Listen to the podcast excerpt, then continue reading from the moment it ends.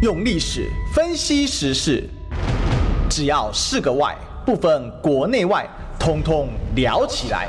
我是主持人李义修，历史哥。周一至周五早上十一点至十二点，请收听《历史一奇秀》。各位中广听众朋友，大家早，这里是《历史一起秀》的现场，我是主持人历史哥李秀。我们今天现场来宾是我们颐和养育公投发起人士修。哎哈喽，各位听众朋友，大家好，我是修。对，这个我们好久没有找四修来中网聊聊了。对，所以这个因为最近电的问题啊，啊，那大家一定要找一下四修。呃呃，我想电价这个事情一波之后，呃，因为涨了嘛，过了几天，大家好像又又没事了。嗯，台湾人真的很可怜哦，就是好像都在被摆弄。那我们先从几个呃想法来讲啊，今天有几个不一样的想法，因为四修今天来，我们一定要讨论一下几个问题哦，而且很务实的。第一个啊。这个电价大涨的根本因素啊，那其实我想这几天大家看下来，大概也可以了解到，其实供电的呃这个配比啊，或者是说你的供电的来源，其实会决定你的电价大涨的因素，而不是单纯什么呃这个台电已经亏得很惨了，能不涨吗？好，那只是个结果啊。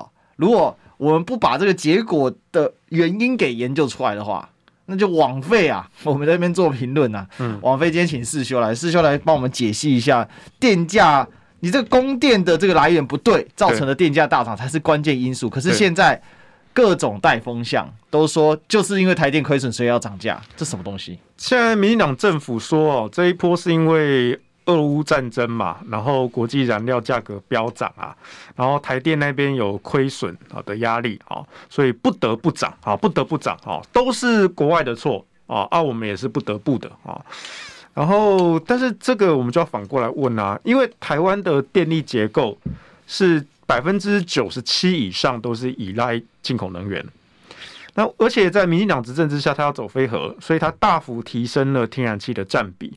那甚至连燃煤的占比也是居高不下啊。那煤跟气呢，在这几个月确实是因为俄罗斯跟乌克兰的冲突啊，这个燃料价格都是高涨的。可是我要反过来问呢，为什么有核电的国家，比如说法国，他们可以把电价的涨幅压在百分之四以下，但是我们台湾却涨了百分之十五？啊，那当然是工业大户了哈，但是工业大户一样会把成本转嫁到民间消费者身上嘛，啊，所以王美花部长还在那边说，呃，我们台湾的涨幅，这个这个有核电的国家涨得比我们台湾还要多。那我们去查了，到底是哪一个有核电的国家涨得比我们多？我们找不到。那我们看到像南韩也好像法国也好，其实他们的涨幅是能够被抑制下来的。而反观要废核的德国，哦，德国去查了，他们的电价大概涨了百分之四十八。哦，我们是涨八趴，他们是四十八。对，而且重点还缺电，而且还缺电啊，因为他们现在德国被俄罗斯断气了，对，然后现在抱着头在烧啊。他们这个官员还在讲说，一天洗澡五分钟。对，好，经济部长嘛，呃，对，能能源部长，能源部长，能源部长，一天洗澡五分钟，大家要改习惯，要省瓦斯啊。哦，那如果你只看天然气的部分哦，那德国更是涨了一百三十五趴，一百三十五，而且是这一波。事实上，在三四月那个时候，俄罗斯乌克兰刚开打的时候，当时就已经先涨一波了。嗯，然后最近是又再涨一波，因为开始做经济制裁，结果西方国家没有制裁到俄罗斯，反而制裁到自己头上。好，所以这些也是很讽刺的事情。所以我们还是回到台湾来，我们就要问说，那为什么我们的电力结构如此的脆弱？我们的配比为什么如此的不正常？啊，那这才是导致台电的亏损以及不得不涨电价的原因嘛。所以，我们这几天也看到在野党，比如像国民党，他们也是打这个议题啊。他们说，你缺电啊，又涨价啊，而且重点是你涨供电不稳。对，你涨价归涨价，你给我的电力品质至少好吧？就好像我们今天到菜市场买菜啊，买米、买鱼、买肉啊，啊，涨了两成、三成哦，都给我涨了哦。那涨归涨嘛，反正大家都共体时间嘛。这些生意人也是要做生意啊，对不对？哎，不是啊，你卖给我的肉是。臭掉的，你给我鱼是腐败的，你给我的米是烂掉的，这这怎么能吃呢？对不对？你涨价归涨价，肉价、菜价、鱼价都涨嘛，这我们都知道。但是至少你给我的这些东西要好嘛？没有啊，我们现在电力整天在那边跳来跳去，动辄降压三趴，对不对？我要严厉控诉，因为这样子我助理电脑挂了，害我又花了两千六，谁赔我啊？所以最近这这阵子啊，其实也不是这阵子啊，已经一两年了啦。哦，这些工业的厂商哈，他们都是叫苦连天啊，因为他们他们那个工厂都一定有装那个电压的记录装置，对，他们一定会看到说那个电压的波动早就已经突破上下五趴的波振幅了，一定都是到十趴十五趴的。哎，这样子上下十五趴不能叫台电赔偿吗？或者是政府不用负责？理论上。不行，因为根据台电的说法，他说我们从源头实施降压啊，这个是合法的操作啊，因为我们源头降压了，可以有百分本来就有这个正负百分之五啊，或者说在紧急时候降下百降压百分之三啊，但是台电把这个东西混为一谈，因为在源头降压百分之三，跟在末端反映出来的是不是百分之三，那是不一样的事情，在台电正常供电就是。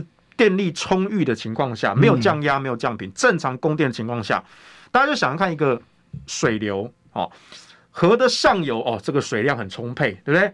那当然河有很多的分支，在一些小的分支呢，就有可能遇到枯水期啊。明明主主干道都还是有水量的，都还是很丰沛的，可是诶，可能某些小分支就没水了。嗯，同样的电网也是哦，电流就像水流一样，在电网的末端。的用户，他们感受到的电的波动是比较大的，所以比如说我们家里用一百一十伏特的电啊，那在这几年的，尤其是夏天，你如果家里是这种小工厂的或什么，你有装电压计的，你会发现，哎，那怎么今天只有一百零几伏特，甚至有时候还掉跌破一百伏特。我就觉得很奇怪，为什么跌破一百伏特也太夸张了吧？对啊，因为一百伏特这样已经降压超过十趴了。对啊，一百一十伏特十趴，这其实十一伏特。我我们曾经看过有工厂真的记录到那个电压是九十九、九十八的，那已经超过十趴的波动。设备会坏掉吧？会，所以电工厂他们都是很很哀哀嚎啊。哦，可是台你去问台电，台电就说没有没有，这个这个本来电压波动就是正常的现象，但他说他们的降压三趴，这是符合安全操作规定的。嗯。但是这是两件事啊，原本在正常供压的情况下，你可以有百分之五的涨幅，这也是真的啊。比如说，如果是一百一十伏的话，你可以到，比如说平常可能在一百一十五到一百零五之间跳啊，这这是有可能的。但是，但是正常供电的情况下，就会有正负五趴的波动。但如果台电源头就真的再减了三趴。那这个，而且经过层层的电网传递，它其实在末端的波动会被放大的，然后再加上原本正常的五趴的幅度波动，所以叠加起来的波动就可能高达十趴以上。哦，我听懂刺绣意思了。我一个文组的，我可以都可以解释，对不对？想象成水管末端就是。对啊，你水管前端给的水压就不稳定，对，或者你就降压，你的水管末端就很容易没水了，就会被放大。好，对，就算你正常供水的情况下，哎，有时候你家洗澡的时候，那个莲蓬头啊，哎，好像好像那个加压还是不够力嘛。对，但是那个时候都是正常的供水。可是如果今天真的你供水的源头那个压力就真的不够，嗯，再加上原本正常的波动。那就会叠加起来，变成不正常的波动。那这个波动不就变成神龙摆尾了？对啊，那这样电器就像在吃这个，就是就像在这个吃这个怎么讲啊？那个上下振幅啊，一下高血压，一下低血压，要吃不知道吃什么？好像跟我们的股票差不多哦。但最近是一路下降，对，一路下降啊。对，我们的台电的电压也是一路下降啊，还有供电量也是一路下降。所以其实整体来讲，它这样一直降压。的关键目的是什么？因为我我觉得师兄，我觉得有一个问题在哪里，就是说电哈跟水或者是跟其他的产品最大不一样在哪里？电比较虚无缥缈，对，反正我看到电灯会亮啊，电脑会跑啊，手机能充电啊，对，好像没有直接的感觉。可是其实降压很伤，这个没办法直接感受。哎，这个帮大家科普一下，为什么台电要降压？哈，那最答案就直接就是因为电不够，总电不够。那那那有些。听众朋友会比较好奇啊，啊电不够，那为什么降压？降压之后电难道就够吗？哎、欸，这边就是偷机的部分。偷机怎么偷？大家还记不记得我们中学的时候有一个电池的公式啊，叫 P 等于 IV，功率等于电流乘上电压啊，功率等于电流乘电压。所以在电流相同的情况下，我电压如果下降了，这个乘起来的功率是不是也会下降？嗯。可是你家的电表那是靠电流的磁效应去让它电表的刻度往前走一度，对，也就是说，台电如果降压的话，你家的电表刻度走了一度电，可是台电卖给你的电能这个能量是不到一度的，对不对？所以这等于是掺水啊！哎、欸，就好像说你今天去炸底呀，你今天去买手摇饮料，是对不对？哎，你觉得哎，平常以前这家很浓啊，那、嗯、怎么今天喝起来感觉比较淡？或者是说，这个饮料本来应该有野果跟珍珠都要有，对，结果呢，哎，你吸起来的时候呢，野果呢少一半，珍珠呢大颗的不见剩小颗，对，那、啊、这不偷是什么？就是偷工减料啊！那这个当场饮料拿起来就砸店员啊，哦、那才会上新闻啊！但是我们没办法拿店拿起来砸完美花、欸呃。对，所以为什么这个这几年哦，这些工业区的这些厂商啊，都出来叫哈，尤其这一次涨价哈，他们更是哈叫苦连天。他说：“好啦，这个当然，这个政府决定涨价，对我们工业当然是有非常非常大的压力哈，那可能会造成制造业出走啊，有的没有的哈。可是如果真的是这样子，好，那那我们也得供体时间嘛。问题是你涨电价也涨了，我们钱也付了，你给我的电是这种品质，三不五时闪一下跳一下哦，然后而且这个品质的上下稳定度，我们没有办法去事先预测，嗯、哦，所以其实这几年啊，有一些厂商都开始自救啊。我告诉你，在怎么自救？在园区啊，你知道 UPS 系统卖的超好哦，这几年哦。后来甚至 UPS 都不够用了，因为毕竟 UPS 系统这种不断电系统是比较短时间，而且是比较小规模的。对，最近这两年哦，事实上变本加厉，变成说这些园区的厂商啊，自己准备柴油发电机啊，自己准备柴油发电机，工业级的柴油发电机啊。可是一个园区像工科学园区一个厂这么的大。对啊，一台柴油发电机那个大概几千万等级的哦，不，那不是不是你家门口那种那种露营烤肉用的那一一一台那种，嗯，不是哦，那个才两千瓦左右。这个要跟台电申请吗？呃，那个就是要跟国外订，直接订，一台可能几千万。那干脆盖一个自己的发电厂算了。如果他们能够盖的话，他们其实也想盖啊。台塑他们其实就就有在盖这些电厂了，然后现在台积电也在弄自己的发电机啊，甚至台积电最近也在讨论说，是不是要自己盖燃气机组。哦，嗯，但你就觉得有点悲哀啊！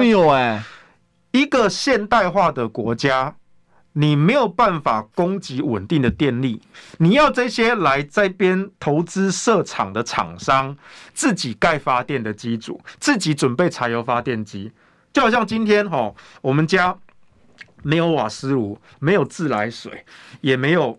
这个台电供给我们的这个市电啊，没有这种稳定的电力，所以平常呢，我们如果要煮饭煮菜呢，好，我们都还要去河边打水啊，然后过滤一下啊，然后呢还要这个烧木材，自己砍柴，然后把这个水呢煮开，啊，煮开之后呢，哎，然后再来做料理，哎，这是一个现代化国家该做的事情嘛？台积电是怎么样的企业啊？台积电是我们的护国神山呐、啊。是在这个半导体这个部分也算是世界龙头级的产业，对不对？结果他们沦落到要在台湾这个地方自己准备柴油发电机，这个搞不好。但是这时候有些这个支持绿营的朋友就说了：“这难道台湾的错吗？你这样一直怪政府，你为什么不自己想办法？那你既然可以盖可以盖发电厂就盖呀，为什么还要在那边啰里啰嗦的？你工业用电已经占去台湾的大多数的电力了，还比较便宜，长期图利你们厂商。”你不自己想办法，给你涨个十五趴，唧唧歪歪，还要涨我们的钱，这这合理吗？这个又是民进党的一个说辞了哈。王美花部长说：“哦，我们台湾的电价啊，在世界上哈常年是偏低的啊。”好，他讲的这句话本身没有什么错，本身没什么错。台湾的工业电价跟住宅电价确实在世界上是前几低，但问题是台电也没有因此多赚钱。而且事实上，台电是在大幅亏损的状态之下，因为都不敢涨电价。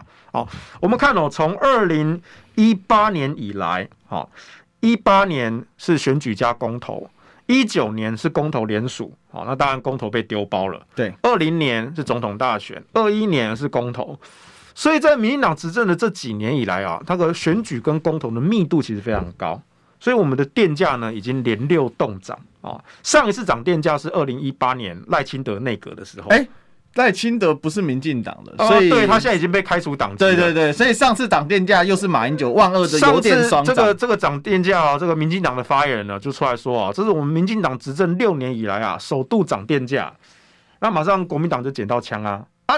你们赖清德内阁的时候不是就涨过一次吗？已经开除党籍。对，赖清德是什么狗玩意儿？就是竟然跟我们的皇上作对，然后这网军打死他刚好，打入冷宫还不够，对不对？对一定要这个抓起来，这就是个叛徒啊！开除党籍哈，追杀到天涯海角啊！没有问题。这赖清德不是民进党啊，大家认清楚啊。对，好，我们再回来看哦。所以在台湾以来，电价确实偏低，可是台电也是亏本在卖啊。再来。台湾的电价在工业跟住宅上其实没有什么差别的，嗯，因为想看嘛，发电厂发出来电是高压电，对，那工业园区他们有自己的变压，甚至他们的工厂的那些机组，他们其实用的直接就是高压电，它可以直接对接，所以它的那个降压的那个成本啊是比较少的，它只要降到中中中高压中高压就可以直接就可以直接用，对，而且甚至连那个变变压也都是厂商自己准备的，嗯、那种工业级的那种变压，好好的客户哦。而且工业用户他们用的电量大，量虽然大，可是用的时间段稳定，用的量也稳定，它不会在那边上下起伏。我今天这个产线要开多少，开多久，什么时候开都是固定的。嗯，那如果今天假设你今天是做生意的，有一个客户哦，跟你拿货，他叫的货的量、叫的货的时间，要求你供货的都是很稳定的。对，这样的好客户，那你也很乐意做他生意嘛。你供给他货的这个物流成本也比较低嘛？这是一定的啊。那如果是民生用户呢？大家想想看，民生用户有一千多万户，分散式的供电，而且大家哈有时候上班下班啊吹冷气啊，今天热吹啊，今天比较没有那么热就没有开，所以民间民生的这个用电幅度啊。波动是很大的，有时候高，有时候低，它没办法预测，我都只能看当天去判断，大小也不知道。然后呢，一千多万户，而且都是低压用户哦，你要从原本这个高压讲成中高压、中压、低压，好，一直讲讲讲，层层的这个降压变电，所以它的供电成本是非常高昂的。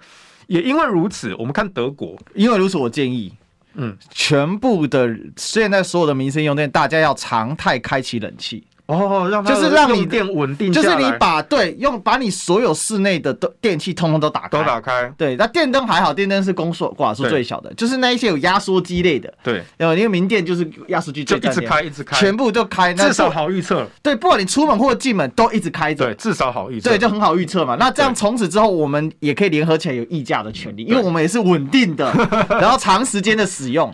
而且没有这件事情是跟美国爸爸学的，你知道吗？因为我去美国交换的时候，我最惊讶的是，我问我的房东说：“哎，我们冷气可不可以关掉？”他说：“不行。”因为呢，它冷气是整个大楼中央空调，对，二十四小时偷送。我说哇，这样出门不是很浪费吗？他说这就是美国能源。对，哦、我终于体会到，所以为什么美国这个这个能源使用稳定？因为大家都超级浪费，对，浪费到极致就不等浪费了。哦、这个就跟禅宗是有关系，你知道吗？所以呢，这个一之即易，哈，那就是怎样？那个就是平常态。所以呢，从今天建议大家把冷气开好开满啊，免得到时候没电的时候怎样？在那边乱谈，对不对？有电当吹，直吹到，对不对？对，你现在先吹了，先爽一波，至少你有爽到，对嘛？对不对？有电当吹，只是缺莫待无电哦，空怨叹啊！对对对，好，事就继续。好，所以如果我们看德国哈，德国的住宅电价哈，一度电大概是十块钱以上新台币，但他们的工业电价大概只有五块钱，哦，差了两倍，对不对？那全世界因为工业用电的成本本来就比较低，所以工业电价也比较低，这是在全世界绝大多数国家是一个常态啊。那只有少数国家，比如说中国大陆啊，那他们奉行社会主义嘛，所以他们把民生的这个电价呢压得比工业还要低。嗯，但这是政府刻意补贴的一个作为。但反观那台湾呢，台湾的工业电价跟民民生电价是几乎差不多的。也就是说，长年以来那些反核的环保团体啊、假环团啊，他们一直在带一个风向，是说，通通都是这些用电工业大户哦，都是你们制造污染、耗能、高污染，对不对？在民进党在野的时候哦，这些反核环团还说要把台积电赶出台湾啊，因为这是高耗能产业啊，对不对？那时候还没有什么护国神山这种叫法哦。可是我刚刚说了，工业的成本是远比住宅成本低的电价部分，那我们台湾既然两个售价定的差不多。所以其实并不是这些反核团体不读书，讲的说是工业补贴这个去去去我们政府去补贴工业，对，而是民生受到补贴，嗯，哦，而是对工业大户缴钱，然后来补贴我们的民生，哦，所以在这一点情况下，就是环团就一直在那边带风向，包括今年哦，今年初的时候，其实这些什么绿盟啊、地公啊这些反核团体啊，就已经在帮民进党带风向了。哦，他们当时就说哈，因应这个电价的成本高昂啊，哦，这个请呼吁政府哦，应该要请工业大户负起责任啊，因为是他们制造污染，他们用电量也最大，嗯，哦，要他们负起责任。好像只要这些财团企业啊，通通买单，那、啊、我们民众呢，就永远有。便宜干净的电可以用。其实我有个那我有一个建议啊，那以后只要遇到缺电的时候，就把工业用户的电通通断电、断电、断电。那这不就他永远保障民电优先？我我就看你竹科，我就看你竹科敢不敢断啊？我就看你敢不敢断台积电的电啊？哦，当然这句话好像也也逐渐要成真了啦。哦，因为去年中的时候吧。那时候有一次哦，我就爆料说，哈，那次是那个国家辐射中心，嗯，他们因为缺电，所以他们下了一个通告，说我们这个这个加速器啊就暂停运行啊，那很荒谬，很荒谬啊，在在新竹那个地方，国家辐射中心实验中心哈，加速器是一种就是实验用的，对，那个在很多医疗工业上都有非常非常多的应用，粒子加速器，它需要大量的电，对，它可以放出同步辐射，然后去做一些比如说 X 光啊或什么之类的，嗯，那后来呢，我有收到一些线报，说比如说像。竹科啊，南科啊，哦，这些厂商都在测试柴油发电机啊。然后当时呢，台积电就出来澄清啊，因为那时候政府是否认的，民经济部出来否认，台积电也出来澄清。可是台积电澄清他说什么呢？他说本公司在这个测试柴油发电机，这是一个正常的哈，这个定期测试啊。呃，这个这个，请外界不要以讹传讹。哎，台积电。测紧急在测试，频繁测试才有发电，那不就跟我的爆料是完全一样的？所以台积电的澄清其实是间接的证实我的收到的线报是真的嘛？啊，事实上那时候不那一波不止台积电啊，竹科、南科都有我一些工程师的一些学长啊或者朋友啊来跟我回报啊。所以我们还话绕回来，那今年初哈就在上个月六月初的时候，台积电开股东会，对我们的刘德英董事长啊，而讲得很含蓄啊。他说：“哎，我们不担心缺电问题啊，但是时常停电呢，是呃现在正在发生的现象。哇，你看这个刘德英董事长啊，就讲的非常的求生欲望满满啦，真的真的。然后呢，刘刘董的特质，那刘董呢，他也在说了，我们台积电呢在规划说能够提升哦这个自主发电的能力。什么叫自主发电的能力啊？就是没有电给你，你只能自己发电啊，这只能自己烧柴油啊。那你不就笑掉人家大牙？堂堂台积电这种。”世界级、国际级顶尖企业在台湾落脚生根，竟然还沦落到要自己买发电机、自己烧柴油、自己发电给自己用，而且甚至政府哦，台电可能还是想要去跟台积电啊、中钢啊、台塑啊这种有一种自用发电设备去凹说，那个你们的那个机组啊，有时候。呃、欸，电发的比较多的时候，看能不能去反供应，对对对，去支援一下，就是我们其他这些园区里面的厂商啊啊，那个价格我们再怎么算之类的。哇，你你台电电发不够，当然这也不是台电的错，这是政府能源政策的错。可是你台电电发不够，我今天找来我们中钢说啊，我们的那个气电共生炉啊，哈，也是烧煤炭的哦，对，说我们气电共生炉啊，叫我们多供一点。多供一点给其他的园区、其他厂商用，因为我们台电的电发不够了。嗯、哦，那这件事情呢，其实也不是今年才发生。我记得好像一六还一七年吧，台塑就有发生过。对，当时台塑旗下有一家民营电厂。然后呢，他们当年呢，就是因为气电共生，哦，被要求说能不能多发多供，哦，所以台塑想说，那反正供体时间嘛，哦，那我们有这个厂也烧炭的哈，我们就就配合台电的要求，我们就多发一点供，跟归你们。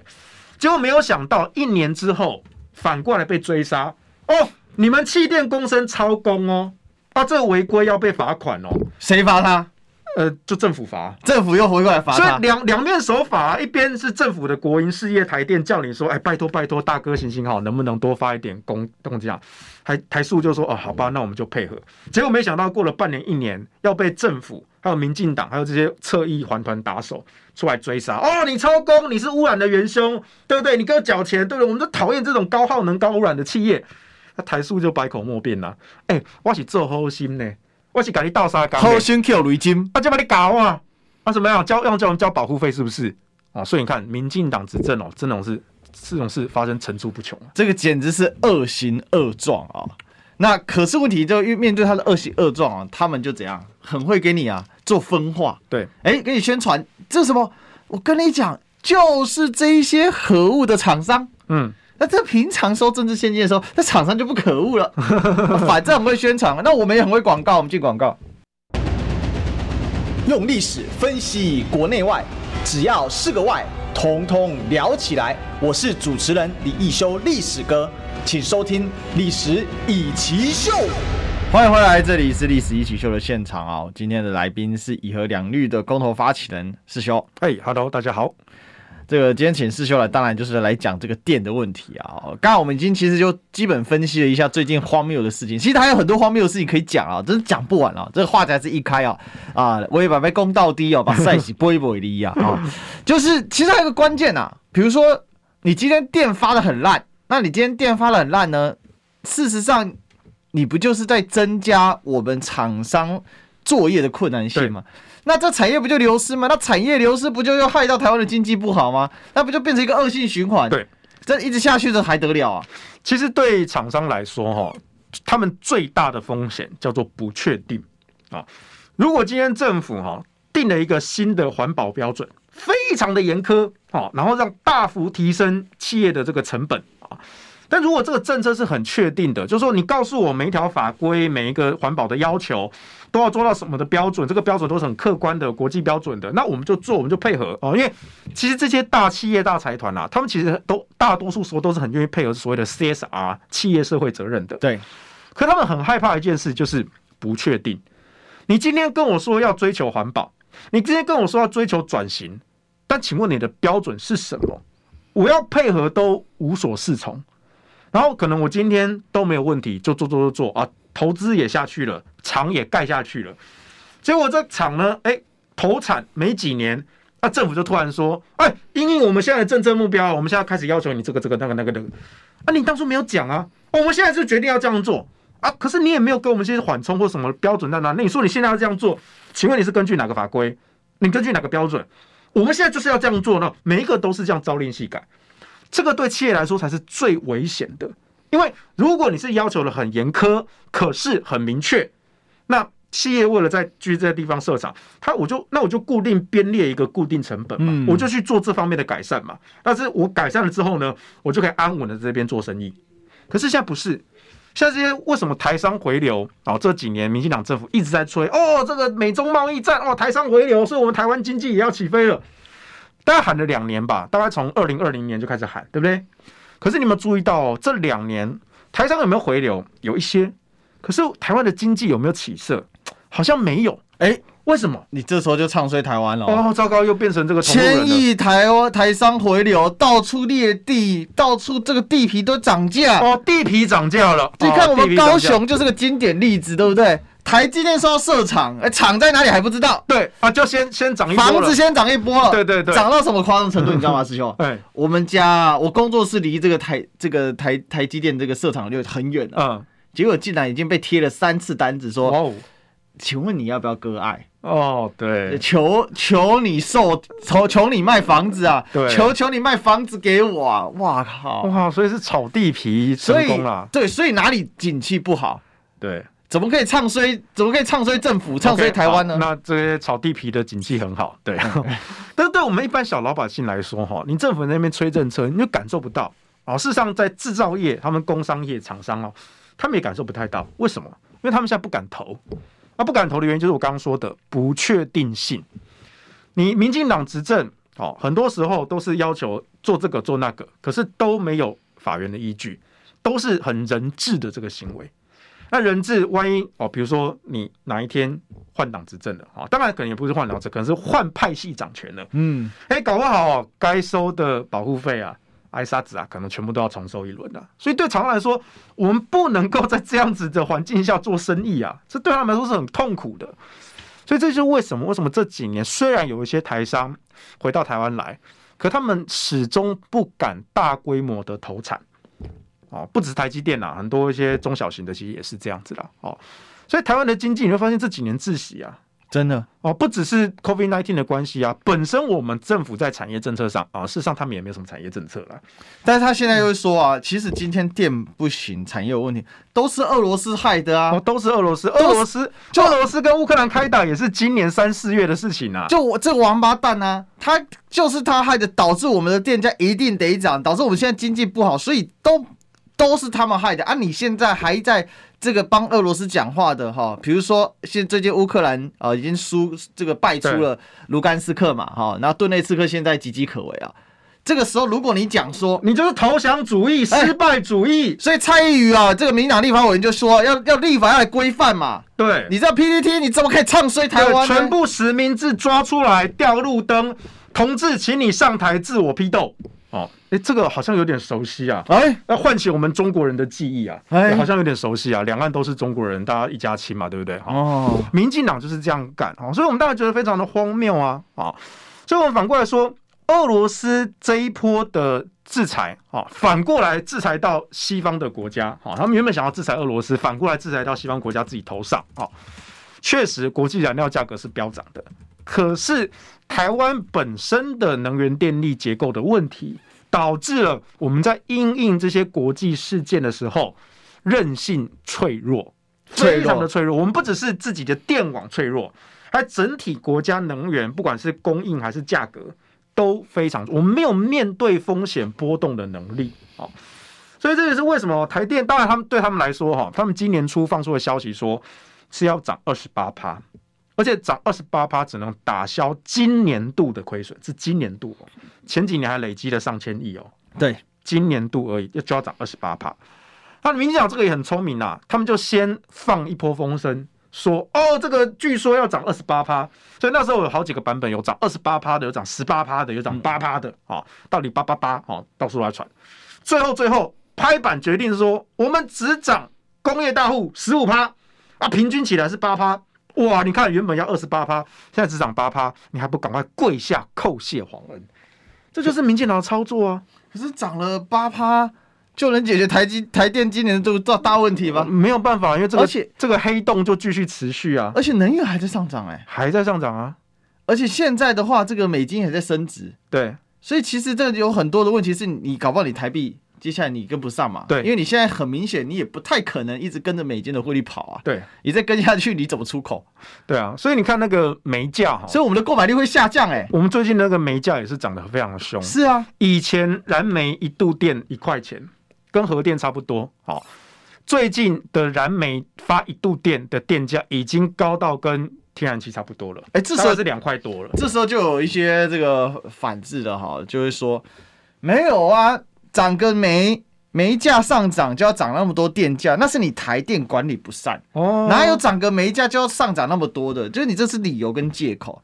然后你这时候可能跟他讲说：“哎、欸，我们国中不就学过吗？这个这个货币贬值哦，就有利出口，不利进口。对，那货币升值的有利进口，不利出口。”而且你跟他解释这个说，你看这个台币现在这个因为美金一直涨嘛，对，那这这这所以你台币也没办法一直跟嘛，你台币要贬值，你的购买力下降啊，所以煤价就进一步在推高啊。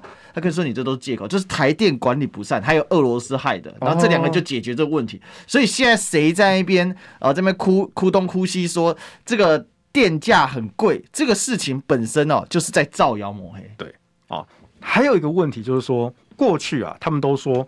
你燃煤发电就是万恶啊，有空污有污染啊，对不对？那为什么一直要用啊？因为便宜嘛，这是很现实的经济问题嘛，是很便宜。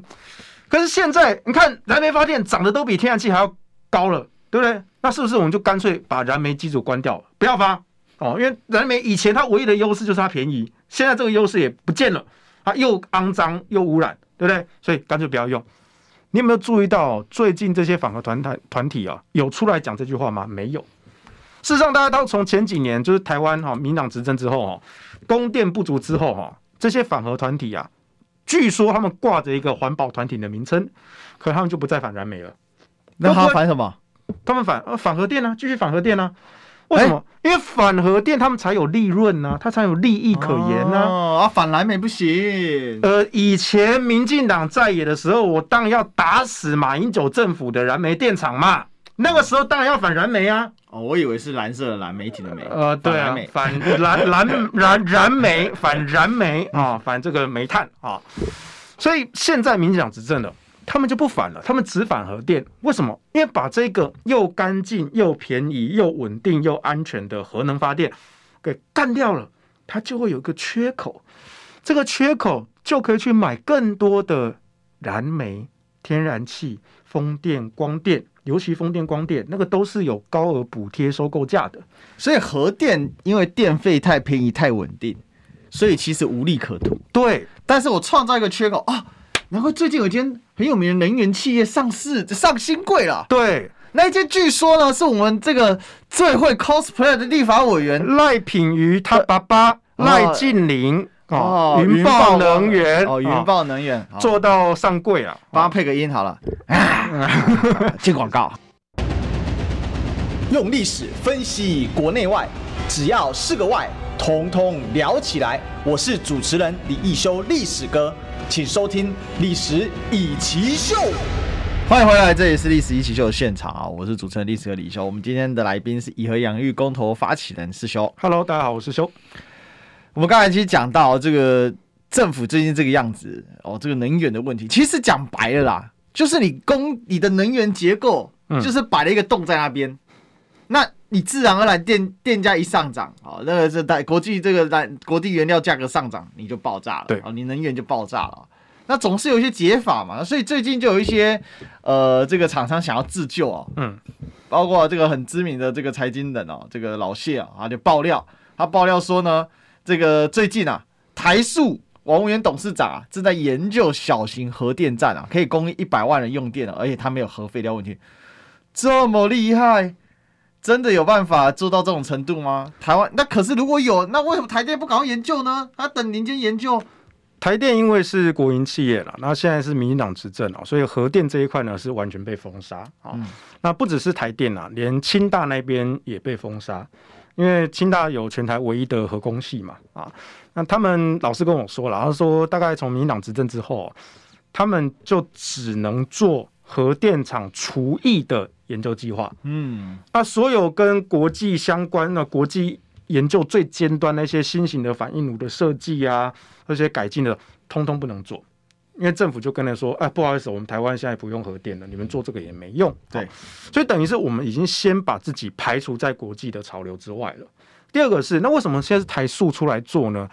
呃，因为根据我国的法规啦，《电业法》里面规定，核能跟火水大型水利电厂都是国营的啊，所以台塑它就算自己想要盖核电厂。他也没办法干，嗯，那据我稍微探听了一下，这一次老谢啊谢金河的爆料啊，其实算是真的啊，因为王文渊董事长呢，他长年以来一直都非常的关心台湾的能源问题，那他也去开始研究说国外他们做这种小型反应炉的案例啊，倒不是说他现在就要在台湾做，只是说我先去看看说国外是怎么做的，他们政府怎么做，他们民间怎么做。哦，这真的是超前部署，而且什么才是真正为台湾着想？我觉得是王文渊这样的人，他已经先已经看到了国际的趋势，又看到台湾的落后，他想办法让台湾去跟上国际。这件事情，据我所知，比尔盖茨已经在对岸玩了很多年了。对，小型核电。那还有这个对岸前阵子实验出来的玲珑一号。对，那这个东西是可以帮我们做一些科普。那还有所谓的，他们说这叫第四代核电站。对。那台核四是第三代，核是第三代，然后核一、核二、核三是第二代，对。那差在哪里？好，核电厂的这个代数呢，它主要是一些元件的安全性上的差别。哦，好，比如说在核核一、核二那种比较早期的电啊，它当然有是主动性跟被动性的防御措施。好，什么叫主动性防御跟被动性？就是当危险发生了问题发生了，我是不是要去主动做一些人为的操作，嗯、去介入？啊。那这个叫做主动性的防御啊，但当然提升安全。可是随着这样科技不断的进步，我们就会去想说，如果我们的机械设计，不管是物理的方式还是数位的方式，能够让它在发生问题的时候，被动的，我们什么都不用介入，系统就会自动的解决这个问题，那是不是很好？那这不只是说一些数位的一些自动化的一些反应，也包括像一些物理的原理，比如说它利用重力，利用机械阀门的设计。让它在这个原本归位的这个时时，它不需要其他的动力，发生问题就会自动的归位。哦，这就是核电反应炉设计的一个原理。每一代每一代不断的更新，每一代是主要是根据安全安全性、安全性、安全性。不断不断的强化，不是发电方法，倒不是发电发电方法原理倒是没有什么太大的改变。哦，所以有一些错误的想法，什么废水是比较落后，压水是比较，倒没有，它是并行的两种，它的回路构成不太一样，它的作用原理不同嘛。呃，原理基本上差不多，是回路的设计不同，回路的设计不同，压水。式跟沸水式呢，它那个压水是多一个回路，对，多一个回路。好，那它当然有有利有弊了哈。比如说在成本或者是维护上面有一些不同的差异，但是基本上没有很大。好，那这都是属于第三代的反应炉。嗯哼哼。那第四代的反应炉呢？目前有几种的方向，一种就是把用过的这些核废料直接拿来再利用。哦，这个是第一种的设计的方向。它会继续产生热量，是不是？对，就是说因为用过的铀燃料里面啊，还有百分之九十几都还是可用的。可以反应的元素，所以它其实不是废料。我们是讲核废料，其实这是一个错误的叫法。核废料不是废料，它是资源，嗯、它是下一代子孙的资源。那要改名一下，要学一下，我们要向我们的政府学习，把它改一个好听的名字。类废料，这好像也不是很好听的。OK，反正就是第四代的其中一个方向，就是说让这些原本被视为核废料的东西，直接拿来再循环再利用。哦，所以啊，我想到了和好料，和好料 昨天有点像火锅料之类的东西，突然很想吃火锅。好，这是第一种方向。第二种的方向呢，就是我把这些核电反应炉啊小型化、模组化，所以它在量产跟部署方面都会大幅的改进时程。所以它是不是变得更容易建设？而且对于它的选址，我们不需要像以前那种大型核电厂对地质条件这么这么的严格。嗯，它可以甚至是。Portable 移动式的，我找一台货柜，找个卡车，可以收的这么小，对我就可以载着，就可以到处走，然后都可以到社区去供电。哦，可是你这样完蛋哦，环团会很生气哦。哦，对，核电厂到处跑，对不对？对，你用卡车，这个核电本来盖在那个荒郊野岭哦，对，那个爆炸是三十公里都市圈就完蛋了。现在你拿一个卡车载着，哇，核弹卡车哎，以为在玩红色警戒的那个核弹卡车哎，你这个卡车开到这边，开到我家会在我家现在爆炸怎么办？他们没有读书啊。我举个例子啊，大家有没有喝过高粱？高粱用赖打点一下会点燃，对不对？啊，秘鲁点不点得起来？点不起来，因为酒精趴数太低了。那如果我给你一万瓶秘鲁放在这边，你点得起来吗？你烧不起来，对不对？因为酒精浓度太低，水分太多了。这就是魔法烧酒、马后秀酒的道理啊。嗯，所以核弹跟核电的核燃料是完全不一样。核弹的浓度是百分之九十五以上啊，核燃料只有三趴啊。你再怎么多的核燃料棒都不会爆炸，好吗？啊。所以第二、第四代的反应炉的第二种方向就是这种小型模组化，甚至可移动式的。那在中国大陆呢，他们之前有一部叫华龙一号，他们自己设计的反应炉是根据美国西屋公司的 AP One 烧整做改进啊。然后后来又把华龙一号呢再去做改良，把它小型化、模组化，在海南岛的玲珑一号，嗯，那也是在盖。那美国、法国、韩国最近这一个月啊，也都不约而同的宣布说，我们要投入小型反应炉的计划。那这其实就是一个国际上非常清楚的 message，为什么台湾不跟进呢？诶，台湾不止不跟进，二零二五飞核家园是连这一些东西都是完全拒绝，对，它这个 deny，对，no no。我顺便再举一个例子啊，刚好是上个星期德国那个废核的德国出来的最新民调，支持核电的比例已经反转超过百分之六十了。那是德国，我不是讲法国、美国、英国，我讲的是那个要废核的德国。反核团体以前最喜欢讲的德国，他们的民意民调出来，已经超过六成的人转为支持核电。这个一定是德国人被认知作战，被渗透了，就是普丁害的。太可恶了，太可恶！普丁现在就想着，你可以在你德国到处盖核电厂，到处爆炸，你德国就毁了。哇！可恶，德国已经被渗透了。是，那台湾的反核团体到底要何去何从？你知道为什么吗？因为普丁以前啊，在东德的史塔西亚当特工啊。哦，对哦，马上就全部都串起来了。他是那个 KGB 派驻在斯塔西亚对的这个联络官啊。所以你看，这就是怎样渗透。所以俄罗斯断德国的气，用这个以价价格去威胁德国的人民。德国人民是被洗脑、被误导、被压迫、被渗透的。对不对？马上全部都。所以在台湾呢，那一个这个所谓的叛徒是谁？就黄士修，哇，太可恶了，太可恶了，这边宣扬核电的好处，竟然跟普丁串通啊，哇，太可恶了哈。对，所以这个太过分了，你竟然还敢宣扬什么卡车核电？哦，合适这个拼装车你敢用？你对对，太可恶了！这美国货你怎么能用呢？哎，美糟糕，美国美国爸爸怎么办？哦，原来是美国货，打枪打打打劫，不是中国货吗？合适不是中国货拼装车吗？可是可是好像是美国货哎，怎么办？美国爸爸也说挺合适哎，怎么办？哦，哦，所以其实你可以看到我们台湾舆论市场非常的荒谬，毫不经不起检视，一堆反制言论。对。我刚才广告期间也在跟四修在讲，我说有时候看这些狗屁倒的，我现在很能理解四修的心情。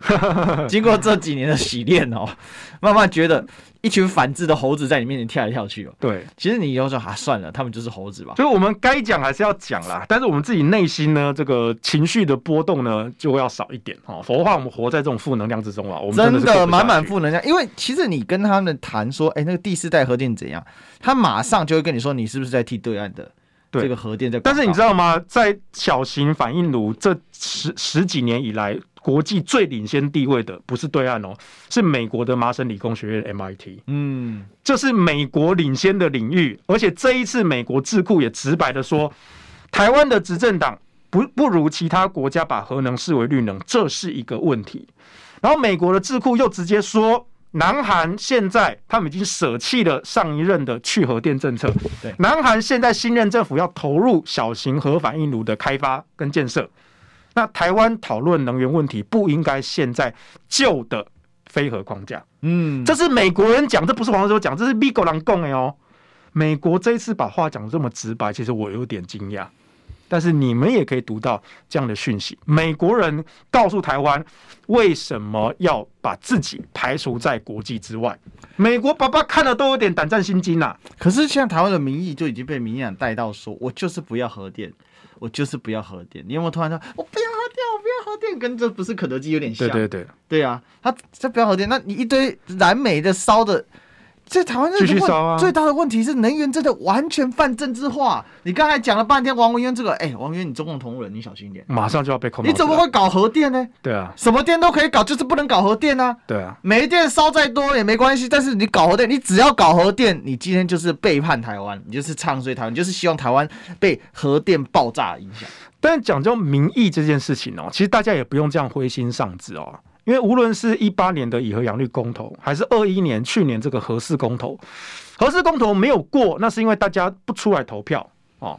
那你看，民进党他们花了几亿新台币去动员，他们不同意票也没有过门槛啊，所以那个投票是没有什么代表性的。而我们从种种的民调来看出来，多次多家媒体的民调，核四的支持度都是过半的，不是核能核电哦，是真的是那个被污名化的核四哦。在现在，在去年公投期间就。民调一直支持都是过半的，所以民意其实已经转弯了。但是为什么民进党不能转弯呢？因为民意打不过利益，嗯，他一定要把核电废掉，把这个缺口刻意的制造出来，我才能够去让我的这些立法委员在立法院修法开后门，让这些建商财团去炒地皮、去赚补贴、去寻租、去垄断。这是他们根深蒂固的利益结构，让云豹千金可以继续 cosplay，每天画美美谈恋爱，当立法院吹冷气，他立法院一年领一千万的纳税钱当他的薪水，然后他爸爸还要用他女儿去立法院修法，帮他爸爸开后门，让他去赚这个补贴。哎，你们听说这一切合法哦？赖品妤跟赖静玲，你不要来告我，我没有说你们违法，我说的是你们一切合法，谢谢指教。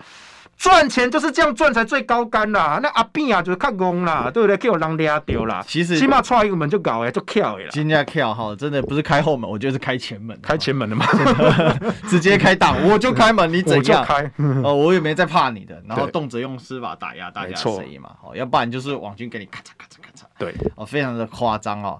那我想电的问题真的一大堆可以讨论啊，哦，但是希望。经过这样的讨论，更多的知识进来，更少、更更少的反制出去。我们今天特别谢谢师兄，谢谢。哦，那我们呢？这个今天关于电讨论就到这里了，那我们就明天再相见，拜拜，拜拜。